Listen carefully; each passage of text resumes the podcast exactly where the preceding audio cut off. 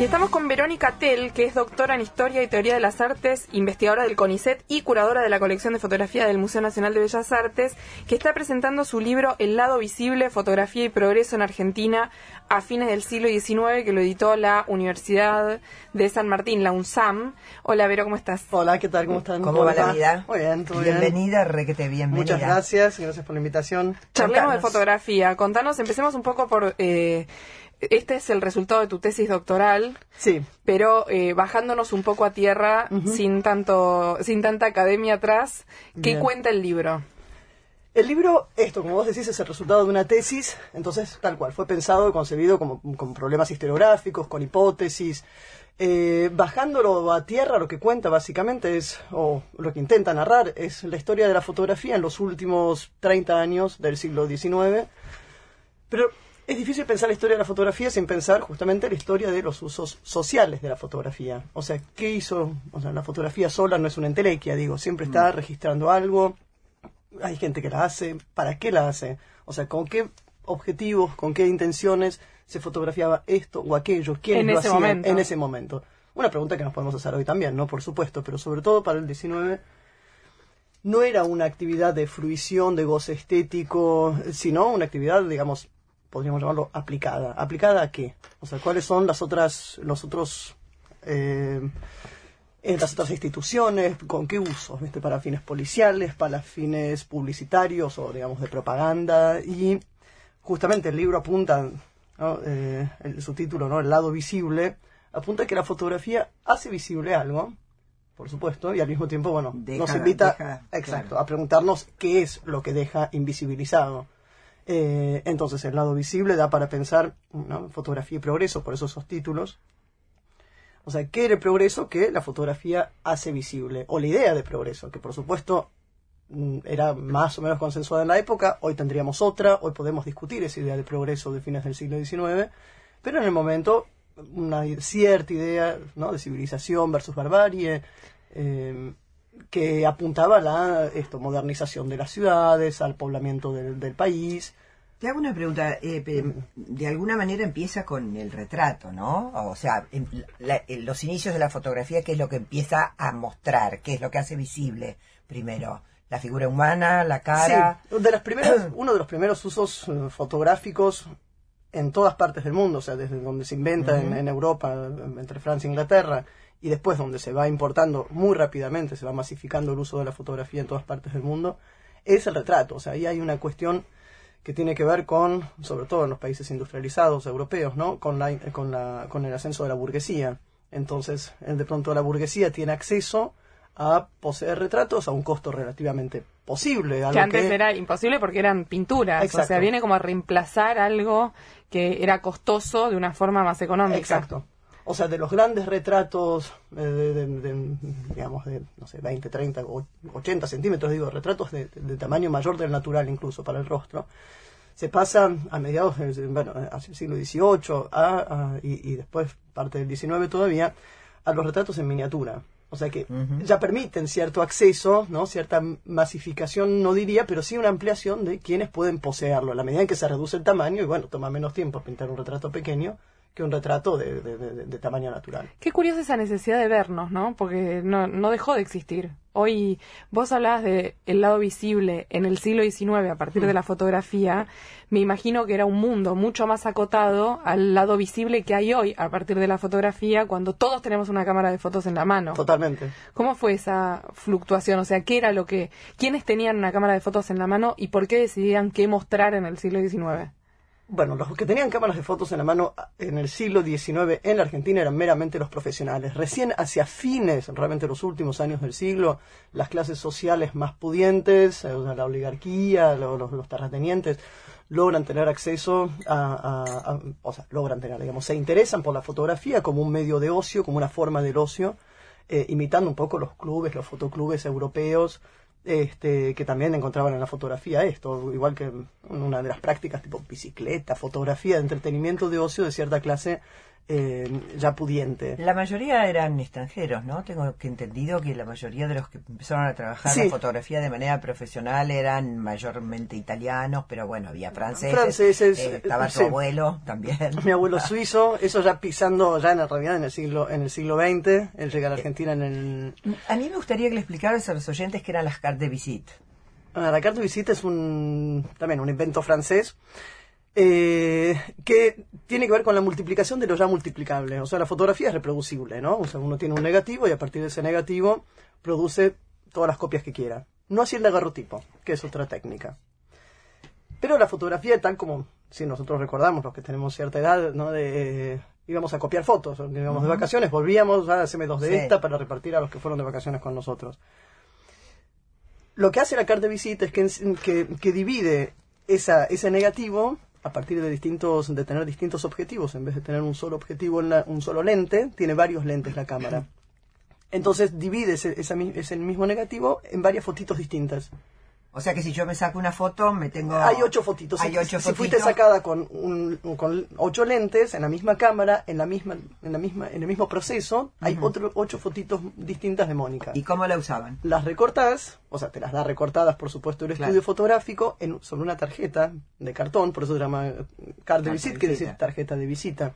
Un cartoncito con tu foto pegada y vos la usabas eh, con tu carta de presentación. O sea, O vos- la dejabas en un funeral para saber Para decir que estuviste. estuviste. O tenías Exacto. la de, la, de lo- la de tus hijos, porque yo me acuerdo de la carta de visita de mi abuelo, Ah, que estaba pintada, era un gordo rechoncho, viste que se usaban que los bebés sean obesos casi, Sí. era como un símbolo de, Sí, de de salud, bienestar, de salud. claro. gordo rechoncho con los cachetes Sí. rosados, porque Sí. además algunas las Y coloreaban. algunas ¿no? las coloreaban, exacto. Y además se coleccionaban, como vos decís, no solo las familiares, se coleccionaban también las de las personas importantes. Ah. Y O sea, los muertos, ¿no? Pues yo, yo leía que, claro, Sí. que se fotografiaba mucho los muertos y que después eh, las retocaban especialistas o, o las pintaban para darle como una como una cosa de salud, de, como de vida o no. Ay, depende. Lo que, lo que ocurrió fue, vamos, había fotografías de muertos porque era la última foto que uno podía tener de alguien.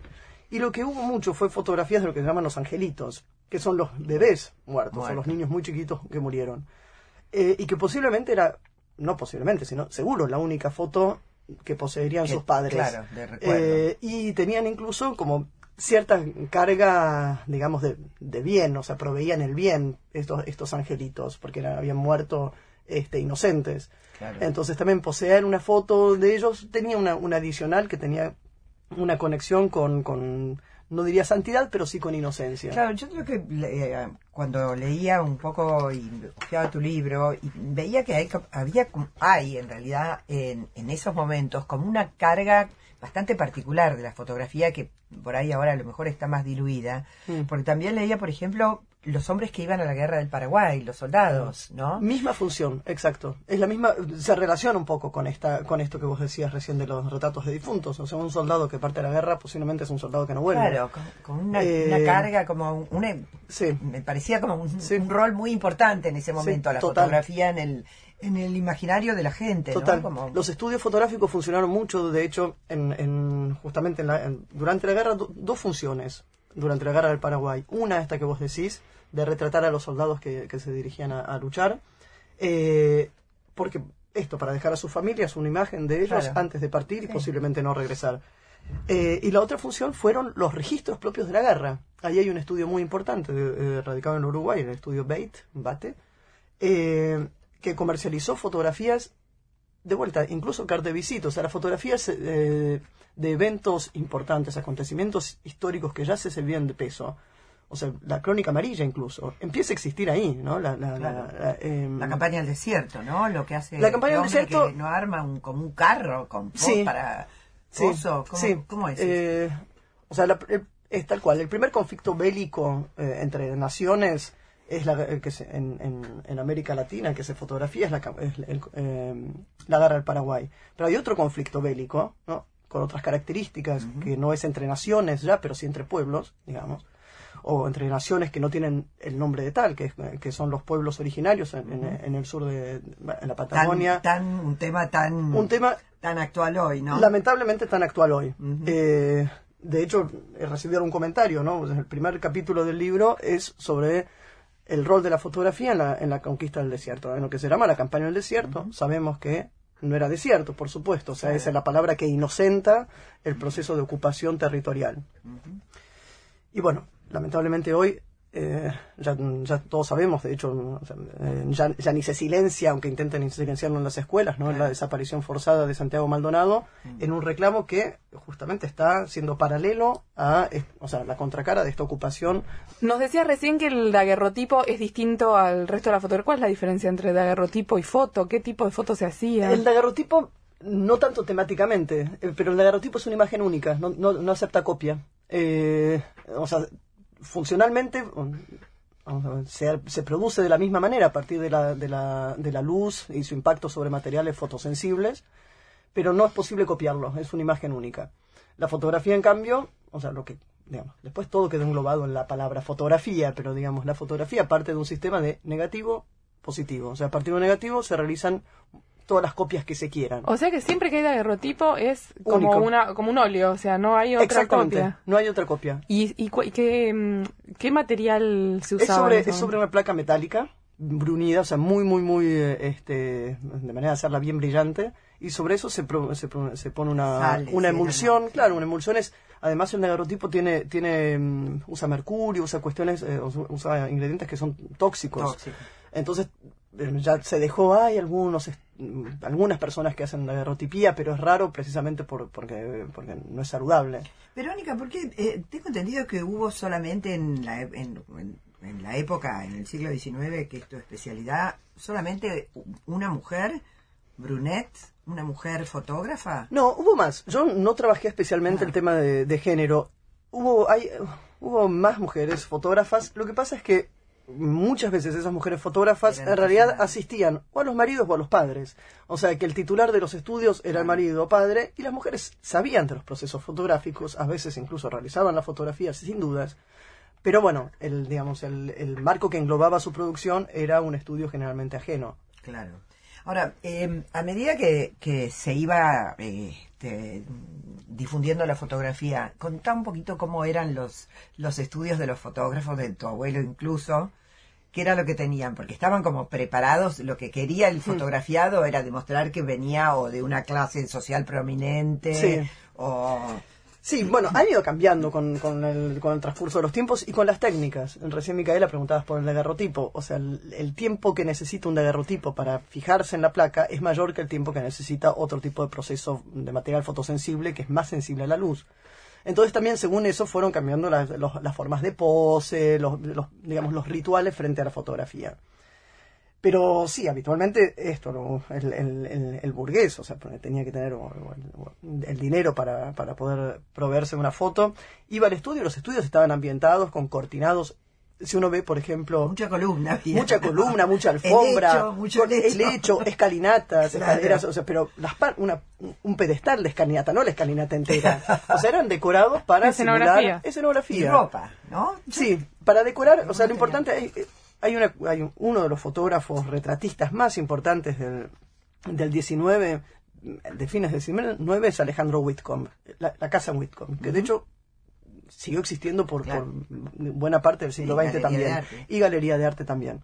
este, y si uno ve las fotos de Whitcomb, digo, tantas otras, pero esas eh, digamos, son más, más, más conocidas quizás, vemos esto, vemos eh, algunas veces son las familias o la, la, gente en su propia casa, pero muchas veces en el estudio Whitcomb y lo que es interesante es que uno a veces puede atribuir fotografías a un estudio u otro por estos por estos decorados. o sea, que una foto que no tiene que no tiene sello, ¿no? Que, y, de quién es? Y, pero esta alfombra es, es, es, la misma que la de la foto que sí tiene. Entonces reconoces por estos decorados quién puede haber sido el, el, estudio que realizó la foto.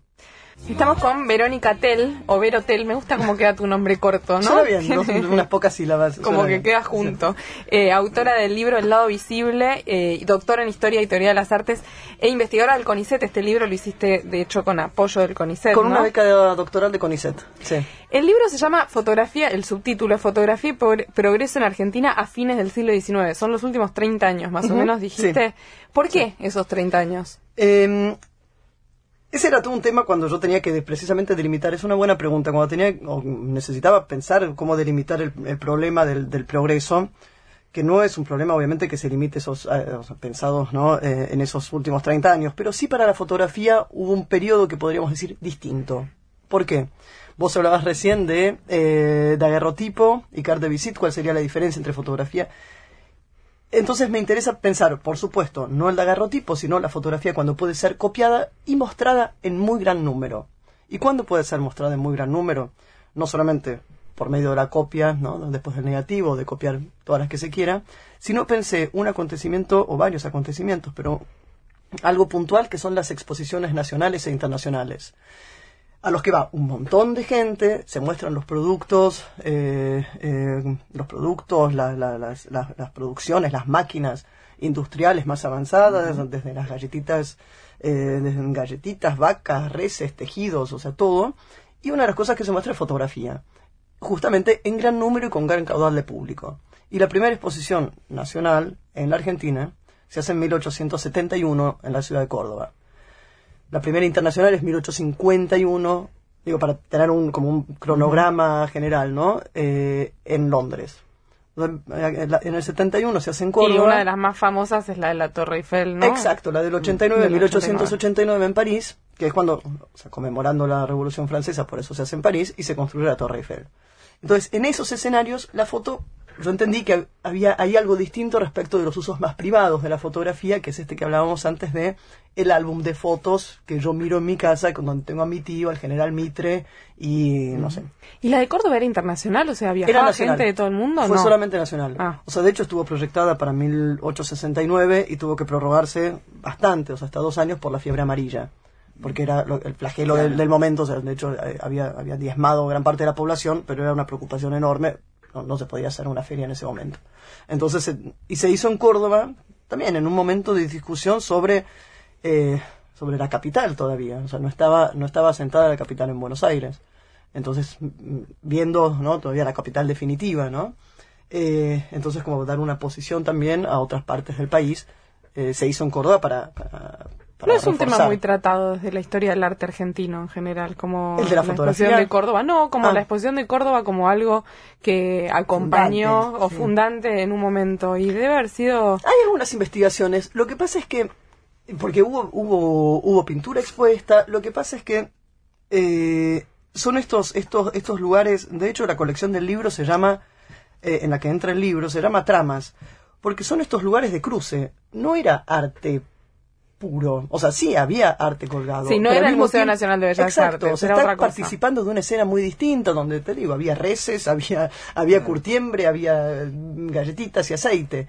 Entonces, el lugar de participación, o sea, están estas áreas de, de digamos, estas, estas, estos, estas secciones artísticas, pero al mismo tiempo confluye con otras que no son de otro orden. Y la foto en ese momento también ocupaba, porque me parece un poco hoy lo ocupa, ese lugar como puente entre la industria y el arte. Totalmente.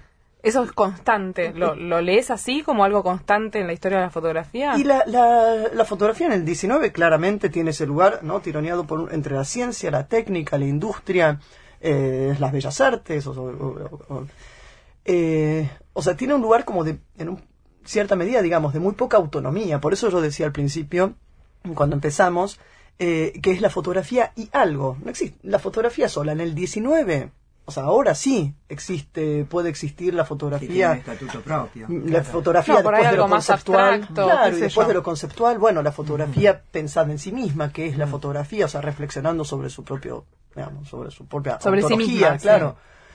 Pero ahí no, es fotografía y algo. Y vos me preguntabas antes, Micaela, sobre, sobre estos 30 años, o sea, ¿por qué?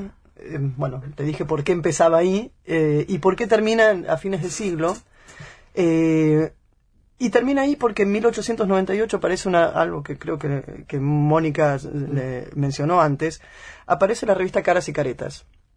Y esto nos vincula con otro tipo de difusión y circulación de las fotografías, porque las fotografías ya no son las que están colgadas, las que o las que tengo en mi casa, sino que son las que se multiplican ya exponencialmente en las páginas de las revistas. Recién en ese momento se empiezan a usar fotos en difusión en medios más masivos. Antes había.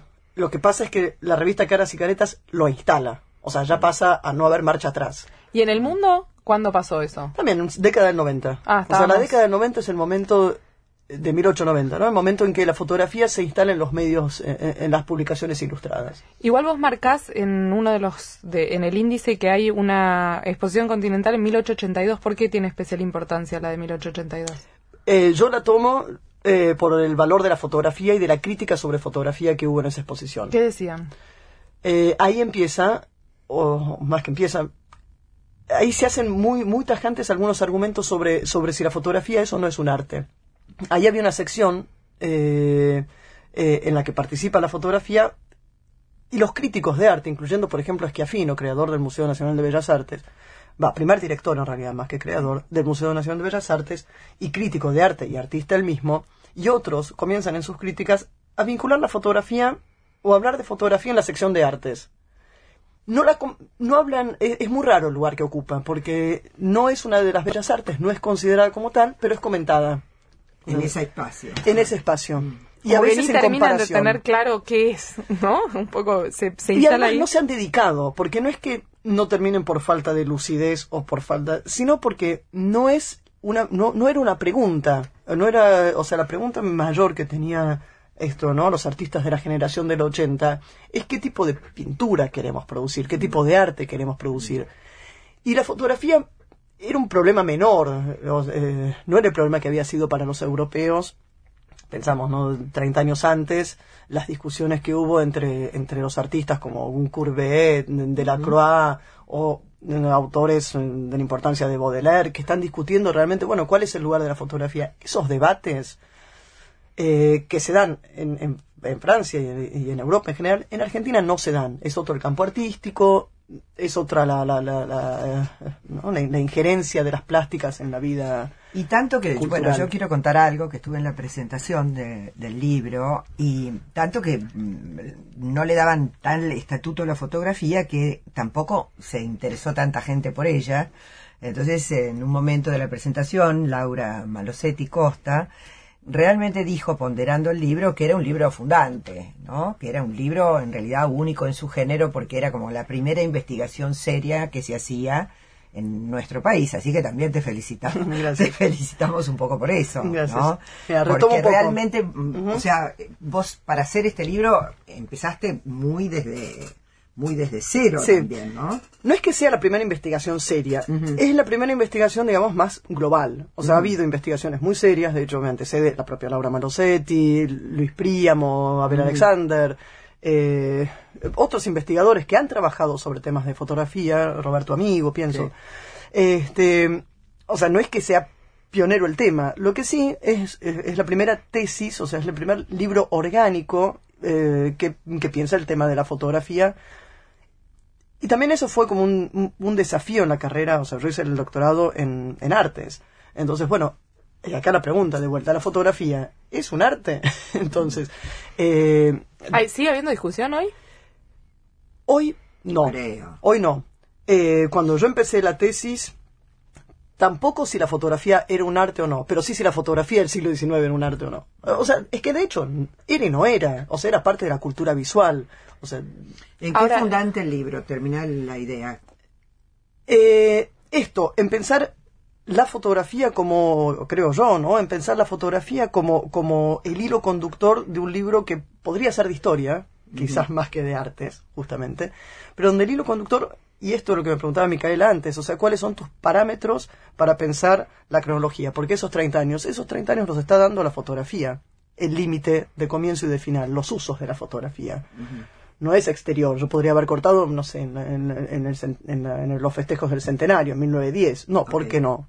O sea, en eso creo que es eh, un, un aporte, ¿no? En, en- en pensar la fotografía como el núcleo conductor de la investigación. Perfecto. Ahora, la discusión está medio también eh, zanjada en cuanto vos sos curadora de la colección de fotografía del Museo Nacional de Bellas Artes. Sí, O sea, el Museo Nacional de Bellas Artes considera que la fotografía eh, tiene que ser parte de su colección y eh, tiene recursos para conservar te- y ampliar la colección. Y también tiene fotografía del siglo XIX. O sea que ahí un poco Tiene. la pregunta es, eh, es otra, porque... exacto, es que se ha ampliado, pero no fue sin una, o sea, no fue, no fue fácil y justamente eh, es en, en la década del 90, los últimos años de 1980, la década del 90, que la fotografía se instala. Y lo que vos mencionaste recién es fundamental. Cuando se crea la colección de fotografía en el Museo Nacional de Bellas Artes? Y se crea en el 95, a, a instancias de Sara Facio, que la crea, como muchas de, de, las colecciones o muchas de las cosas que llegaron al Museo Nacional de Bellas Artes, con una donación, donación de su propio, de su propio, de parte de su propia colección. Eso fue eh, de esa manera. Empezó? De esa manera empieza la colección del museo. O sea que empieza ella. Totalmente. Dono le empieza al museo y el totalmente. museo. Una ella lucha indiscutida sí. que el museo no puede rechazar, porque por ahí si se hubiera empezado con una colección de daguerrotipos, ahí el museo lo pensaba cinco veces. Eh, Sí, pero ahí hay una, hay una, hay una pelea, digamos, o sea, la que llevó Sara Facio es una pelea importante, digamos, ella y otros, ¿no? Otro, pienso, Juan Travnik, o sea, otras personas que han, que, eh, pienso, y acá estamos en, en el edificio de, de San Martín, uh -huh. eh, la propia fotogalería del Teatro San Martín. Eh, son dos espacios, por ejemplo, los dos de los noventas, y que marcan justamente un ingreso, ¿no? Más todavía, ¿no? De la colección de la fotografía en, en, en el Museo de Bellas Artes. ¿Cuántas obras tiene hoy? Uh, como unas 600, una, ah. una, algo así. ¿Que van desde qué hay, año hasta qué año? Hay tempranas de agarrotipo, no hay. Ah. Pero hay, hay obras, hay carte de visite desde mil, ahora no recuerdo justo las fechas porque además son difíciles de datar, pero sí. la década del 60, 1860.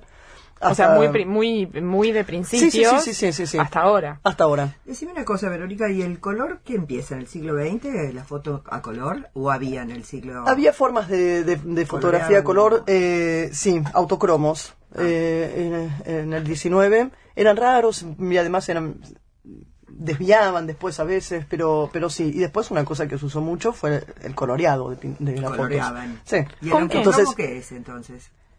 Es una es un sistema de, de, producción de color que no tiene, o sea, que no es el, el Kodachrome que vamos a conocer después. Ajá. Este el coloreado, por eso, otra vinculación que hay, ¿no? Entre, y es ahí donde las discusiones estas de 1882 de la exposición continental entraban muchas veces porque la fotografía muchas veces era coloreada, entonces participaban artistas, o sea, no eran justamente áreas separadas.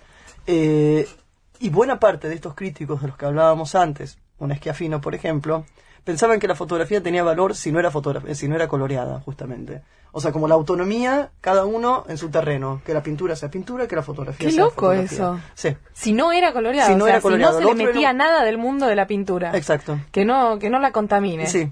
O sea, como una pureza, ¿no? De, de, bueno, y que ahí tenía su valor. El señor. No como arte, ¿eh? No, no, no, estaba pensado en términos de arte, pero que el valor de la, que el interés de la fotografía era ser, era, en, sí, era ser fotografía. Ser fotografía lo más impecable, perfecta posible, pero ser fotografía. Dentro de su propia técnica. Uh -huh. sí. Qué curioso. Vamos a las noticias y seguimos charlando un rato más con Verónica Tell, autora del libro El lado visible, fotografía y progreso en Argentina a fines del siglo XIX. Estamos con Verónica Tell, doctora en Historia del Arte y en Teoría de las Artes, investigadora del CONICET y autora del libro El lado visible sobre fotografía. Me quedó en el tintero una pregunta sobre la colección del Museo Nacional de Bellas Artes, del cual, de la cual sos curadora. Uh -huh. eh, ¿Cuáles son los límites de la colección? O sea, recibieron la donación de Sarafacio, hablabas de Juan Travnik, y eh, tienen obra hasta de 1860. Sí. Eh, y, fotografía es mucho, o sea, es, Sí. es mucho, es todo y es muchos soportes. Sí, mira, la colección se ha ido formando sobre todo con donaciones. Ha habido adquisiciones, pero sobre todo han sido donaciones. Una importante, la fundante de Sarafacio en 1995, que después ha hecho nuevas donaciones en diferentes ocasiones hasta incluso 2014, que fue su última gran donación al museo, y, y cuando se retira de, de- de la curaduría ella misma de- la colección de fotografía. Y después donaciones mayores, menores de los propios artistas, o sea, de los propios fotógrafos o de quienes coleccionaban o de alguien que compró hubo una donación importante. un minuto. ¿Quién, ¿Quién decide si entra a la colección o no? ¿En este Eh, momento vos? ¿Hay un comité? No, no, yo no, o sea, yo asesoro que debería entrar, o a mi ¿O que no? juicio, Porque que me parece importante. No. eh, no.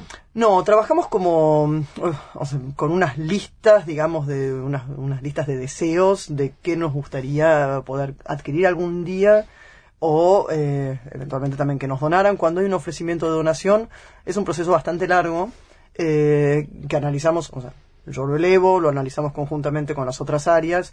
Eh, una de las áreas que tiene participación, por ejemplo, y es importante destacarlo, es de, conservación y restauración, o sea, ver que la obra esté en buenas condiciones, todos los aspectos legales, ¿no? O sea, el, teniente, quien tiene esa obra tiene que, si no es el propio autor, tiene que dar testimonio de que, de cómo, cómo la adquirió. cómo la adquirió. O sea que el proceso es largo, este, y en términos de, decisión, digamos, es decir, bueno, por esas vías legales y de materialidad, pero sobre todo con algo, algo colegiado, digamos, donde varios opinamos según las áreas, este, según el tipo de obra, que debería o no debería integrar, porque es una gran responsabilidad, porque después hay que cuidarlo toda la vida. Entonces, eh, es una... ¿Cómo se cuida una fotografía? Con condiciones de, sobre todo de luminosidad baja, de, temperatura estable y de humedad estable. Eh, lo mismo igual que una obra. Igual que, una, obra pictórica, eh, o sea, condiciones sobre todo de, estables de, y, sin humedad y sin excesivo calor. Este, eso es lo que tienen que asegurar. ¿Cuánto dura una foto sacada, por ejemplo, con una buena máquina? Ponele. La máquina no importa, lo que importa es el, proceso, el, proceso de, copiado. La máquina en sí no importa. ¿Cuánto hay de duración máxima? Todavía no sabemos. no, no, porque, no, porque tenemos fotos del siglo XIX que están perfectamente bien conservadas. Y, y, hay algunas que desaparecieron? Sí, claro. El daguerrotipo, por ejemplo, es de una, de una, y se han perdido muchos daguerrotipos por limpiezas cerradas porque alguien supuestamente bien intencionado, o no supuestamente, sino bien intencionado, viene con un producto abrasivo y limpia el daguerrotipo y borra toda la imagen. Mm. Porque levanta toda la, toda la, capa sensible. Ah, qué sensación horrible debe ser. y hay muchos daguerrotipos en colecciones que están absolutamente deteriorados por eso. Son una colección, o sea, una, una buena intención, ignorante, que, que, nada, se lo lleva por delante. Volviendo a la pregunta, daguerrotipos hay en el Museo Saavedra, por ejemplo. Hay en el Saavedra, hay en el, en el Histórico, el Museo Histórico Nacional, tiene una, una colección importante. ¿Y en el Bellas Artes hay eh, fotoperiodismo, por ejemplo? Bueno, esa es una, una, una muy buena pregunta. O sea, eh, hay una foto, por ejemplo, que, mm, que uno puede pensar, o sea, ¿qué debería y qué no pertenecer ¿no? al universo de las bellas artes. Y es muy difícil eh, establecer ese, ese, ese lugar con, con, una colección, muy difícil. Eh, hay algunas que indiscutiblemente caen dentro de, un saco y otras, eh, está por ejemplo en la colección del museo, la, la, fotografía de la exhibición del cadáver del Che, del che Guevara. De che Guevara. Famosísima, recontra reproducida. Recontra reproducida, una, una de las fotos. Un ícono. ícono, absolutamente. Y es un hecho no periodístico, pero digamos, es un hecho de peso histórico, de peso social. Más que artístico. Más que artístico, por supuesto. Por supuesto que tiene su referencia artística o, digamos, estética, ¿no? Los estudios pienso John, eh, John Berger, que el primero, ¿no? Que habló... Me viene a la cabeza Manteña igual, Exacto, y que te viene muy bien a la cabeza Manteña, ¿no? De, eh, Rembrandt, con el, la, Exacto, o sea, esos son los referentes que aparecen en la cabeza eh, y con los que seguramente Freddy Alborta, el fotógrafo, de alguna manera estaba, los tenían en, en la cabeza. Sí, pero la este, inmediatez es muy distinto a pensar una obra que la inmediatez de ese momento. Total. La inmediatez que le ocurre al, al fotoperiodista, que además antes era mucho mayor, porque tenían el rollo, la cámara, no sé qué. Hoy la, eh, la, tecnología permite que la inmediatez que necesitan sea mucho más accesible. Totalmente. Y ahí las dificultades, bueno, en ese caso particular, las dificultades de moverse entre otros periodistas, entre otros fotógrafos, ¿no? Este, y de las distintas tomas que hubo, bueno, hubo una que cuajó, que es esta, ¿no? ¿Y por qué cuaja? Porque tenemos a Mantegna en la cabeza, porque tenemos a Rembrandt en la cabeza, o sea, ¿por qué algunas imágenes prenden más que otras? ¿Discutieron cuando recibieron esa foto o fue...? No, yo no estaba, eso fue una donación del noventa y pico. ¿Habrá sido eh, discutido? No, no 2000, 2000, si no me equivoco, 2004 o 2006 esa donación. ¿Y hay otras más relacionadas a lo periodístico que o a la actualidad? Y hay, hay, hay, hay otras fotos, que sí, que hay, por ejemplo, fotos de las marchas de las Madres de Plaza de Mayo, o sea, por Eduardo Longoni. Eh, hay una foto también muy conocida de Adriana Lestido, una madre, madre con una hija en una marcha mm. este, del 82. O sea que hay fotos que, que no fueron hechas con fotos de Claudia Andújar, la, la, que fotografió en Brasil. Em, eh, individuos de, diferentes etnias para, para, su, para su carnet sanitario. En una, Que igual de eso hubo una exposición súper interesante en el en Malva el Malva, año pasado. Exacto. Y de eso el Museo Nacional de Bellas Artes también tiene fotos. Pero por eso. Claro, porque tiene una calidad artística que trasciende la intención del momento por ahí. Y son cuestiones eh, siempre debatibles, ¿no? O sea, en qué momento una, una, una, una foto que se hace con una finalidad trasciende esa finalidad y deviene o un ícono o un símbolo de otra cosa. En el caso de, de, de la de, pienso la de Adriana pero pasa lo mismo con el arte pop también, cuando el objeto, la, la caja de sopa Campbell, ya deja de ser, trasciende su propia... Sí, pero la intención del eh, artista este, es que sea entonces, convertirlo en otra cosa. La en este intención caso, del, del no. artista ahí es horadar el sistema artístico. Claro. En el caso del pop que vos estás diciendo, o sea, traer algo de, la- del- de las Sí. masas, del consumo masivo y llevarlo. Y- pero y en el caso de la foto. No, es era hacer otro, el carnet era- sanitario. Era punto. hacer el carnet sanitario. Y de Y pronto, salió por otra sus cosa. cualidades estéticas y por, el, por distintas condiciones institucionales en las que entra también el mercado, eh, la- las ansias también de, de- de- de crear artistas. Claro, ¿no? ¿por qué se recupera esa persona? O Claro. Mm. se recupera es una palabra rara para usar en este contexto, pero ¿por qué se, se saca de contexto justamente a Sí. esa persona y no a otra? O sea, ¿por qué se cargan esas imágenes de un sentido? Yo creo que hay ahí una Probablemente cosa esa persona conoció a la persona que tenía que conocer en el momento indicado Puede ser, y hay mucho de puede esto. ser, eh, sin dudas, o sea, hay algo de- como de intencionalidad ahí, pero también yo creo que hay algo de, de, de, mm, de una carga, no sé si para todas estas fotos ¿no? que estamos hablando, pero algunas que tienen una carga simbólica, una eficacia simbólica que, que traducen algo mm, ¿no? Con, con- de una manera muy, muy, muy clara. Eh, que quizás otras fotos parecidas, pues con un ángulo parecido, con un... ya no.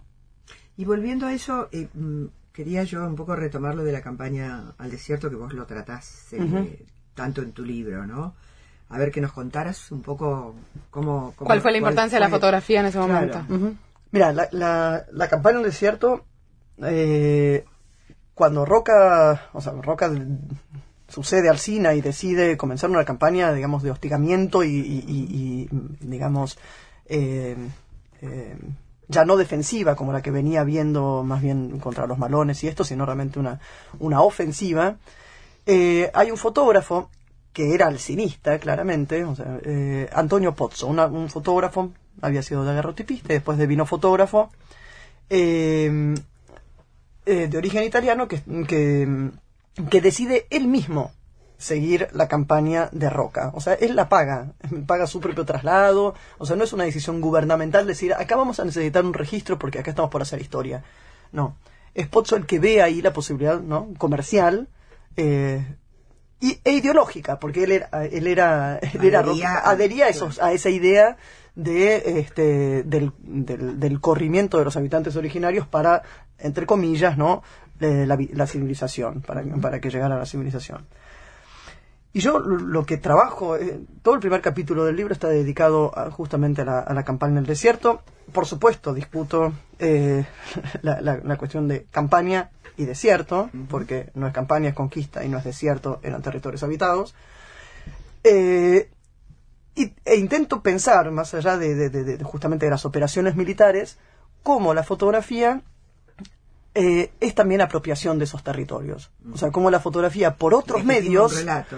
Legitima un relato y hace como, digamos, eh, lo comparo de hecho con los mapas, como los mapas que son apropiación, en el momento en que yo domino, conozco, puedo establecer un mapa, en el momento en que yo fotografío es porque estuve ahí, Mm. te muestro... Plantas bandera. Planto bandera. ¿Había algún rebelde? Alguno que mostraba, e- ese era el lado visible, es el título Ese- de tu libro. ese es el lado- Ese es el lado visible, eso es lo que esos fotógrafos deciden mostrar. ¿Hay alguno Sí. que da vuelta a la cámara No. y muestra lo que está en el otro No. lado? Ninguno. No.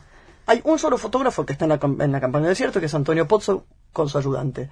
Hay otro después, otro episodio... un indígena, ¿no? No retrata a Pincén. no Sí, un retrato Ah, de Pincén, Pincén en Buenos Aires, en el año anterior a la campaña del desierto, 1878. Pincén es capturado con gran, ¿no? con gran eh, Revuelo, eh, sí. revuelo, muchas noticias, y entonces eh, se ve ahí, la, incluso sale en el diario una nota, bueno, ante la importancia de este acontecimiento se va a fotografiar, ¿no? o sea, como encima vamos a mostrar, y, y el retrato de Pincén es un retrato muy interesante, porque está estuvo estuvo el perito Moreno en esa sesión fotográfica con Antonio Pozzo que saca la foto y el perito Moreno da la indicación de que Pincel agarre la lanza como si estuviera en el desierto con sus indios.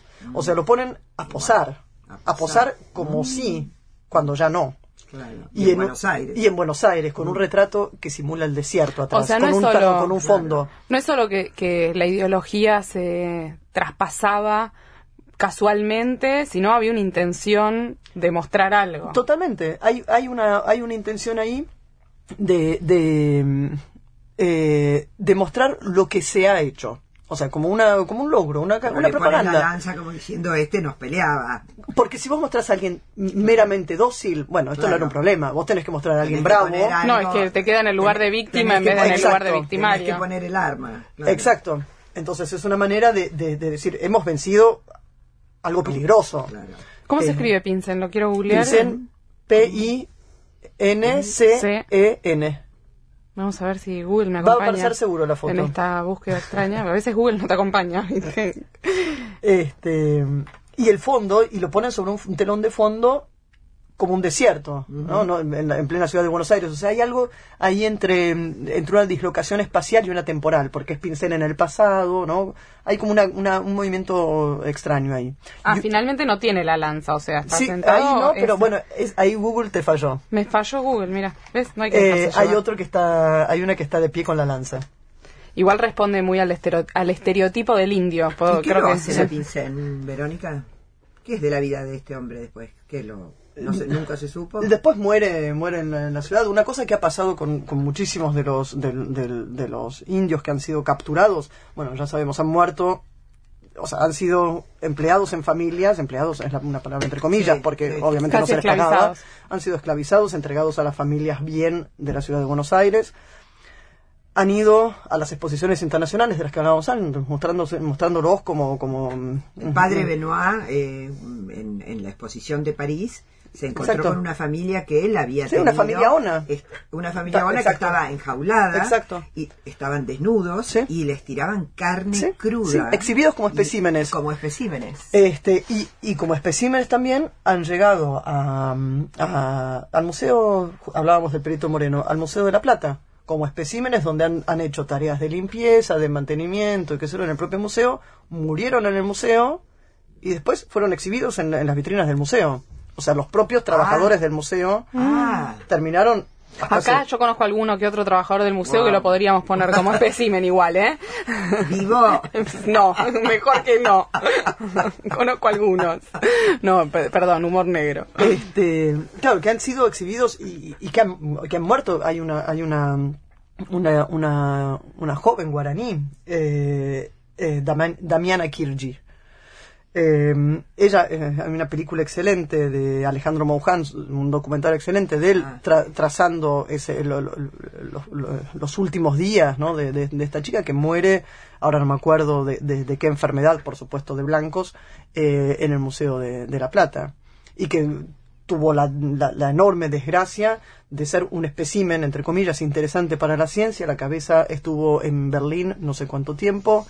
Eh, el resto del cuerpo, bueno, ahora finalmente se recuperó, se reunió todo y fue enterrado. Este, pero son estos estos estos procesos, eh, ¿no? De, de, de- de- este, Bueno, hablábamos de Mengele y siempre para que pasen estas cosas tiene que haber una idea de supremacía de razas. totalmente. Que lamentablemente no dejó de pasar. No dejó de pasar. Y, y- y toda la conquista del desierto, bueno, es, es eso, ¿no? Es correr, ha sido esta, esta lucha sarmientina, ¿no? Entre civilización y barbarie, considerar al otro bárbaro, correrlo, eh, civilizarlo quiera o no quiera, o matarlo. O sea, estas son las alternativas. Una constante en el mundo entero, de cualquier forma, lamentablemente también. Eh, en tu libro, esta vez fue un poco académico, vamos a ver si podemos hacer de tradu- traducciones Ah. eh, para el mundo no académico. Hablas de la fotografía como imagen y de la fotografía como dispositivo significante. Y, y me dio curiosidad. Ajá. Desde el desconocimiento, me siento que necesito una traducción.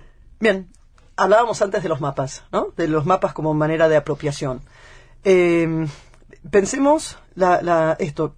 La fotografía es una técnica moderna, eh, creada en Europa a mediados del siglo XIX, por una cultura mm, técnica, digamos, una cultura tecnológica que había creado el ferrocarril, la máquina a vapor. eh, eh, y es una cultura técnica bien distinta de la que había en la Argentina y tantos otros países latinoamericanos. O sea, hay como, una, como un desfase entre esa técnica, que es oriunda de un sistema, digamos, una cultura, y su llegada a otros, América Latina o, Oriente, digamos, es igual.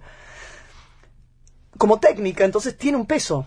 O sea, no es, eh, no puede ser igual que el dibujo en lápiz. O sea, mm. tiene un peso porque es una técnica. Eh, entonces tiene el peso ya en sí mismo, el peso de la civilización, de la, industrialización, de la, eh, de la objetividad, ¿no? Presunta de la fotografía.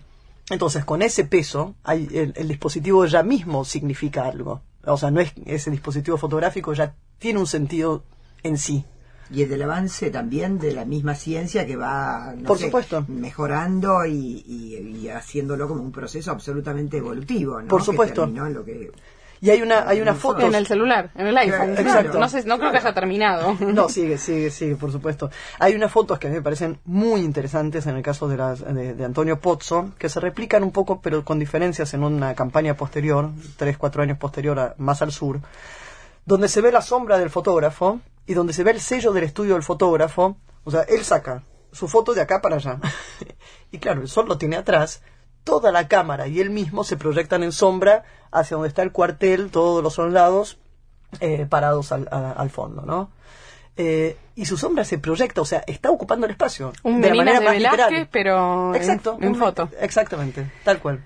Estamos con Vero Hotel, autora del libro El lado visible editado por la Universidad de San Martín, que lo hiciste gracias a una beca del CONICET, que también está bueno destacarlo, como estas investigaciones después resultan eh, bibliografía para los propios estudiantes de las universidades y, mm, y, ocupan también lugares que si no, no existen, como como bibliografía. Y después uno, yo cuando estudié en la facultad Historia de la Fotografía, eh, había muy poco material sobre fotografía argentina. Claro. Muy poco material. Sí, lo sé. De hecho, tenías como que buscar... libro bueno, por eso está bueno cuando el CONICET también eh, ocupa esos lugares. Por supuesto. Puede llegar a, llenar esos vacíos. Sobre todo para, para investigaciones que no son investigaciones, entre comillas, productivas aplicadas, patentables, eh, porque bueno, eh, una cosa es una investigación que va en un terreno, no sé, que va a avanzar eh, o a proponer nuevas patentes para la explotación de minería, petróleo, pero ¿qué pasa? O patentes médicas, ¿qué pasa cuando es una investigación en, humanísticas? Bueno, no, sí, obvio que las dos pensamos, las tres me imagino, y nuestros oyentes también, que son tan fundamentales como las patentes porque nos ayudan a conocernos y, conocer nuestra, nuestro pasado nos ayuda también a proyectarnos hacia el futuro. Un, pueblo que no se reconoce es imposible que, que, se dé para adelante. Igual eh, me parece interesante esto como de la utilidad de la investigación, porque recién hablamos como de esto del retrato que es como surge y yo inmediatamente pensé en las selfies. ¿Qué ves de constante en la fotografía? Eh, y de inconstante, o sea, de esta locura de la fotografía de hoy, porque hoy hay una locura con la fotografía y de repente te vas a comer un plato de fideos y le sacas una foto antes de comértelo. Es inédito. Antes era algo totalmente distinto. Sí, no es algo que haya pensado mucho, de todas formas, pero yo creo que no es la... ¿Lo pensás ahora? Lo voy a pensar ahora. No es la fotografía sola ahí, ahí es la fotografía con las redes sociales. O sea, la foto sola, no sé. Pero vos en el libro no pensaste la fotografía junto con sus mecanismos de difusión, porque Caras y Caretas era el mecanismo de difusión cambió sustancialmente la fotografía. Piensa para atrás. claro, pero en el siglo XIX la, la, fotografía cambió radicalmente por el medio en el que se estaba difundiendo. Pasó lo mismo ahora. Sí, sí, sí, sí, sí. Pero en otro libro ahora. Sobre los videos de Instagram. Exacto. No, sí, me parece sorprendente, igual que ustedes, el, el, y la existencia de esto, de, programas que son para subir la fotografía un momento y que se borren, o sea, que dure un momento, solo un lapso. Pero por eso tiene que ver, hay otra cosa. Porque hay una función que ha tenido la fotografía realmente desde el comienzo, que es de la memoria, o sea, de conservar algo de, ¿no? algo de, intacto, digamos, algo palpable, algo visible de algo del pasado. O sea, hay una función ahí con la memoria que es muy fuerte. De hecho, lo vemos en todas las manifestaciones, digo, ir con las fotos de, ¿no? Eh, hay algo ahí de lo afectivo, sobre todo. también había, como en la campaña del desierto, la construcción de una realidad que quería ser mostrada. Bueno, también, por supuesto, o sea, existe la... Porque no es solamente documentos, sino que hay una, hay una, hay una, ideología atrás. Pero ese es el tema, yo creo que es un tema, son dos temas. Eh, el tema, por un lado, de una memoria, digamos, más bien de tipo afectiva, eh, que es ahí donde apuntaba más con la cuestión de, que, que mencionaba Micaela, no la cuestión de mi foto con mi plato de fideos, que no sé si es muy afectivo, pero quiero decir con el propio yo. Sí. Eh, y otra cosa es eh, el problema de la objetividad de fotografía, que es un problema muy grande. O sea, se supone, uno, se supuso por mucho tiempo que la fotografía es objetiva. ¿Por qué? Porque, bueno, sí, todo lo que estuvo enfrente de la cámara y quedó plasmado en la, en la- en la película sensible, es- bueno, estuvo. O sea, Pero el hijo lo necesariamente que dejó estuvo. afuera. Pero claro, el hijo no encuadre, el hijo, eh, eh, el hijo lo que dejó afuera. Entonces, sí, fue. Y el hijo después, o sea, y esto es muy interesante cuando uno ve, no, no tanto en el 19. Basta agarrar las tapas de dos diarios y la foto sobre el mismo hecho para entender que no es objetiva. Exactamente. O agarrar una tira de negativos y ves que esta no, esta no, esta no, eligió esta de esa tira de negativos. ¿Por qué?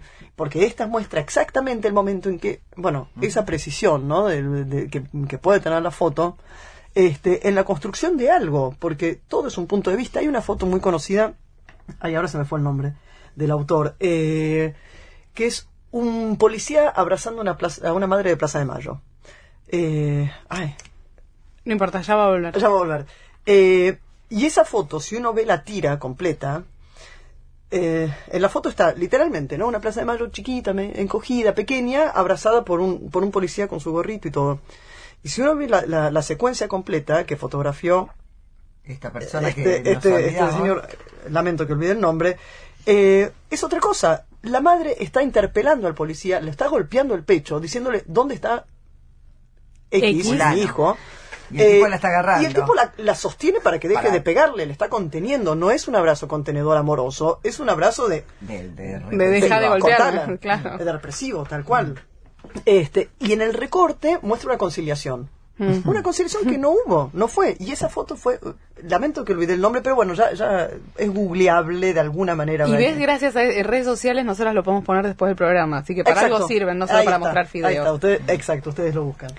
Este, pero es muy, muy, habla mucho. Esa foto es un ejemplo perfecto de cómo, eh, Manipular. de cómo manipular, aunque la realidad es esa. Si uno No sé si bueno, en ese sentido sí Manipular manipular. el sentido, claro. Pero a La veces secuencia. Es, es un ejemplo perfecto de, de lo subjetivo que es lo que mostrás. Exacto. También hablas de la fotografía como eh, empezás el libro diciendo la fotografía es un objeto escurridizo. Se me ocurren muchos objetos escurridizos y me cuesta entender la fotografía como un objeto escurridizo. Por esto mismo, eh, imagina que agarrás un puñado de arena y algunas y algo, porque la sensación con la foto, justamente porque vos ves el referente, lo reconoces, decís, bueno, sí, ahí hay un, un perrito con su, eh, qué sé yo, con, con el niño de la casa. Y pensás que, que entendés por quedarte con eso. Y no, y se te escurrió por los dedos el sentido de esa foto. O sea, eh, o sea pensás que agarrás en ese sentido que es escurridizo, ¿no? Como que, que uno reconoce el referente y no solo es escurridizo porque se te escapa, sino porque ni siquiera le preguntás, porque pensás que ya entendiste. Mm. O sea, ese para mí es el gran peligro de la imagen referencial, digamos, objetiva. Uno sabe que una obra pictórica hay que mirarla dos o tres veces para entenderla y con la foto no tenemos ese ejercicio. Con la foto no, no lo solemos tener. No lo solemos tener. Es como, listo, ya, ya, ya entendí. Hay Perdón, mujer- Carlos Galones, No. ¿no es? No. Entonces hay muchas madres abrazadas, me parece. Bueno, ya lo vamos a buscar. Estamos buscando. Ya, ya lo vamos a buscar, Monique. Una pregunta más que tenemos que cerrar la entrevista. Después lo ponemos en redes sociales. Eh, bueno, la pregunta es básicamente, eh, ¿qué, nos, qué, qué dirías vos que te, que te dio, por ejemplo, tu abuelo, que es muy linda la historia, este, si, si fue fundante en, en, en esta vocación de hurgar en- Eh, dentro de la fotografía en el siglo en que tu abuelo llega, además? Mira, él llega ¿No? a principios del a, a principios de- de- del siglo XX, en el, 13, a la Argentina. eh, Gastón Burquín se llamaba, eh, y saca fotos muy apasionado, o sea, con- pero desde mm, em, también desde, desde una profesión de editor, o sea, él saca fotografías, es paisajista, digamos, saca, saca mucho la ciudad antes de Coppola, ¿no? Mm, Con otra estética diferente a la de Coppola, no es un moderno como él. Eh, y edita postales, edita libros, edita, tiene un libro maravilloso sobre, sobre, sobre las misiones, eh, sobre el territorio de misiones. Eh, y, y no sé si tiene, o sea, yo quiero imaginar que sí, que tiene una injerencia en lo que yo terminé trabajando y lo que es eh, mi objeto de estudio y de, de, interés principal, ¿no? En lo laboral. Eh, es difícil medir esas cosas, ¿no? Cuánto, cuánto, cuánto efecto tienen las profesiones y las actividades de, de, la familia en lo que uno hace. Lo que es cierto es que ahora estoy produciendo con, con Luis Príamo eh, eh, un libro, una, una, exposición y luego será un libro con el archivo de mi abuelo que se conserva en el Museo de la Ciudad. Eh, son unos 2.000 negativos y estamos haciendo desde la Universidad de San Martín, donde estamos trabajando con Luis Príamo en la Fundación, en el Centro Tarea. Este, eh, ahí tenemos un área de fotografía en la que estamos llevando adelante un par de proyectos. Uno es este, junto con el Museo de la Ciudad, una muestra que supongo que eh, creo que tiene fecha, si no me equivoco, marzo abril del año que viene. ¿Y en el Bellas Artes hay algún proyecto de muestra interesante con la colección de fotos hacia el futuro? Eh, ahora está por haber, eh, en, breve va a empezar a circular una muestra itinerante con la colección fotográfica del museo, una selección. son unas 47 fotos mm, que van a ser parte de una de esta, de esta curaduría eh, con dos líneas centrales, una que es la ciudad y la gente de la ciudad y los mundos que se producen en las ciudades, y otra más bien de eh, individualidades, digamos, porque no son forzosamente retratos siempre, sino, bueno, personas. Qué bueno que itinere la colección del Museo Nacional de Bellas Artes. Sí, la idea es justamente que es patrimonio, es patrimonio nacional. Entonces que, que circule, bueno, ya está más o menos armada la, la itinerancia eh, y que circule dos, dos meses por lugar más o menos este, todavía falta cerrar algunos lugares, pero está, ya estamos trabajando en eso, ya casi está. Pero la pregunta de rigor para todos los que nos visitan en las recomendadoras es qué recomendación quieres hacerle a los oyentes. Eh, recomendación general. Lo que vos quieras. Yo diría ir a ver, eh, eh, muy, muy, pero muy general, ir a ver muestras. Nada me parece a mí como, como hacerse el ojo de lo que uno ve. Ver está muy bien internet, digo, pero ver siempre hace una, una, una sensación diferente. Eh, si uno puede recorrer el espacio, ver, ver, ver por qué las cosas se mostraron de tal manera. Digo en el terreno del arte, que es por lo que vine acá, ¿no? Este, si no tengo otras recomendaciones. Podés hacer otras recomendaciones también. Podés, hacer la recomendación que quieras. Es la pregunta abierta para que digas lo que quieras. Para que recomiende los ravioles del, del barrio. Este... U otras cosas. no, recomendaría, recomendaría esas cosas de este, y una cosa que, que no es una recomendación, pero sí es una... Eh, yo quiero dejar asentado acá una, una, una cosa que es una preocupación para mí. Eh, creo que para muchos hemos hablado de, de, la campaña del desierto y yo tengo una preocupación que, eh, que es como muchos, ¿no? ¿Dónde está Santiago Maldonado? me parece que, tenemos varios. que, que es una pregunta no partidaria, es una pregunta de derechos humanos eh, Hay una persona que no sabemos dónde está y obviamente eh, todos los argentinos queremos saber dónde está y qué pasó con él, serias para dar con el paradero de Santiago Maldonado. Sí.